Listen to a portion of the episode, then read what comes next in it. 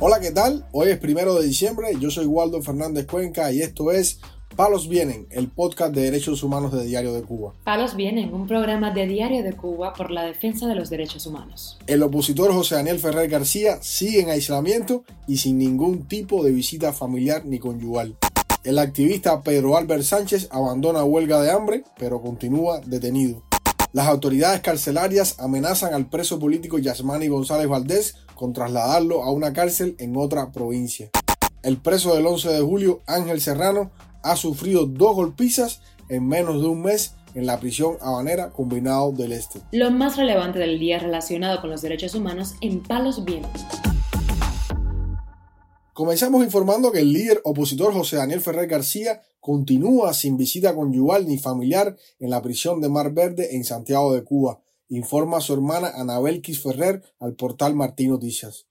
La última vez que le negaron la visita conyugal a la esposa de Ferrer fue este martes 28 de noviembre. Ayer Nelva me mandó a decir que eh, antier, el 28, que fue a Mar Verde supuestamente para la visita conyugal, que ya había ido el día 18 y no se la dieron, se la negaron el 18, dijeron que fuera el 28, volvió ahora el martes 28 y de igual manera la volvieron a negar.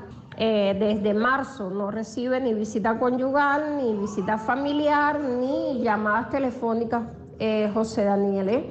Entonces, lo que hicieron, según él va a mandar a decir, fue que se lo dejaron ver solamente un minuto en el pasillo que conduce a la celda de aislamiento donde lo mantienen confinado desde agosto del 2021. Según explicó Ortega Tamayo a Anabel Quiferrer, el preso político sigue en las mismas condiciones y en la misma situación de salud que se ha venido denunciando en los últimos meses. Debo de escribir al respecto. Eh, le dijo en ese poquito eh, tiempo que seguía en la misma situación, en las mismas condiciones, en la misma situación de, de los asuntos de salud y y nada, que seguía firme en sus ideas, en sus principios, que no se pondría el uniforme de preso común, que siguen en señal de protesta. José Daniel Ferrer, líder de la Unión Patriótica de Cuba, fue detenido el 11 de julio de 2021 cuando intentó sumarse en Santiago de Cuba a las protestas de descontento popular que sacudieron a Cuba ese día. Tras su arresto, le fue revocada una sanción impuesta en el año 2020 de cuatro años y 14 días que cumplía sin internamiento. Activistas cubanos y organizaciones internacionales han reclamado al régimen de La Habana la liberación incondicional e inmediata de Ferrer, pero las autoridades de la isla han desoído los numerosos llamados a favor del preso político. Informamos además que el profesor y activista Pedro Albert Sánchez abandonó este miércoles la huelga de hambre que iniciara el pasado 22 de noviembre tras ser detenido por agentes de la seguridad del Estado en La Habana. El motivo de su detención fue el intento de entregar una carta dirigida a Eamon Gilmore, alto representante de derechos humanos de la Unión Europea, quien horas después visitaría la isla. Su hijo, Mario Alfredo Albert, quien lo visitara el martes 28 en el centro de detención conocido como el Vivac, relató los pormenores de esta visita al portal Martín Noticias. Yo fui a Antiel y le llevé comida y comió un poco. Ya dejó la huelga ya. Estuvo más de casi una semana sin comer. Pero bueno, logré convencerlo ahí, comí un poco. Él me dijo que, que, estuviera tranquilo, que todo estaba bien. Albert Sánchez fue detenido el día que intentaba llegar a la sede de la Unión Europea en La Habana para entregar una carta dirigida a Gilmore detallando las violaciones de derechos humanos en Cuba y solicitando que visitara a los presos políticos durante su estancia en el país. La acción terminaría con una sentada pacífica en el Parque John Lennon en el Vedado. Sánchez, de 66 años y paciente de cáncer, ha sido objeto de detenciones arbitrarias en varias ocasiones.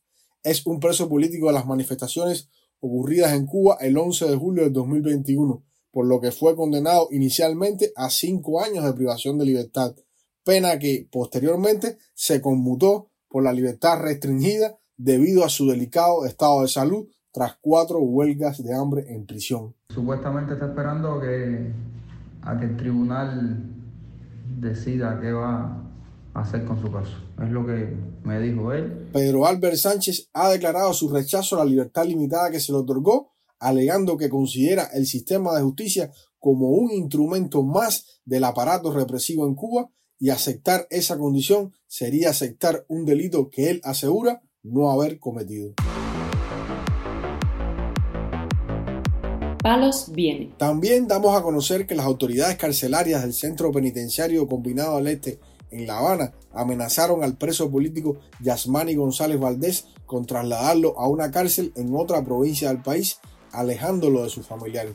Denunció este jueves su esposa Ilsa Ramos en su perfil de Facebook. Eh, no les bastó con golpear a Yasmani en combinado, que mandaron a, el mayor Hardy, mandó al, tal Guajiro a darle una golpiza a Yasmani, en la cual eh, estuvo con una costilla con un tremendo dolor, que parece que tenía una fractura, le quitaron el saco, en fin, lo, lo, han tenido por todo el combinado, lo cambian de celda todos los días, lo ponen en diferentes pisos.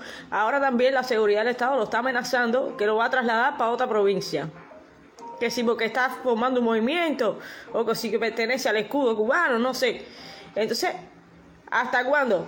Porque todos los días algo diferente con Yasmani. Ellos saben que si yo, que lo ponen para otra provincia, yo no voy a poder ir a verlo, porque si trabajo me cuesta ir al combinado, imagínate tú.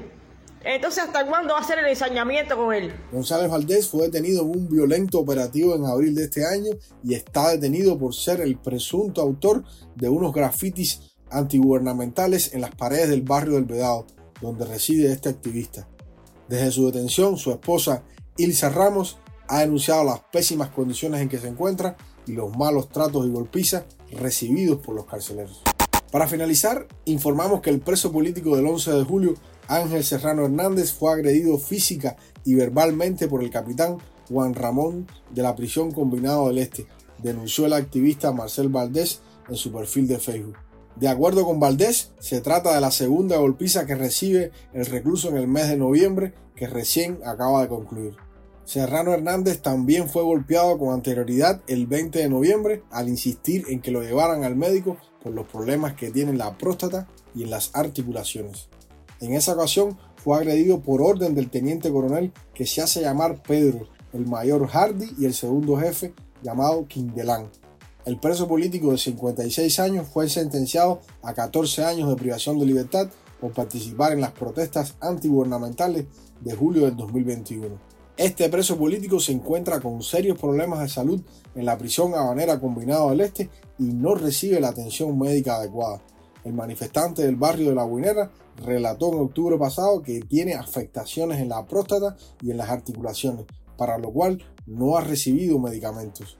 Los problemas de la próstata de Serrano Hernández se remontan al menos a marzo de este año y aún no tiene acceso a una atención médica de calidad. Junto a él también fueron apresados en el año 2021 sus hermanos Ubaldo Herrera Hernández y René Serrano Hernández. Los tres son residentes del barrio de La Guinera en La Habana. Palos Vienen, un programa de Diario de Cuba por la defensa de los derechos humanos. Estas han sido las noticias de hoy en Palos Vienen, el podcast de derechos humanos de Diario de Cuba. Pueden escucharnos en DDC Radio, Spotify, Google Podcast, Apple Podcast, Telegram y SoundCloud. Yo soy Waldo Fernández Cuenca. Que tengan un buen fin de semana y la próxima semana regresamos con más noticias.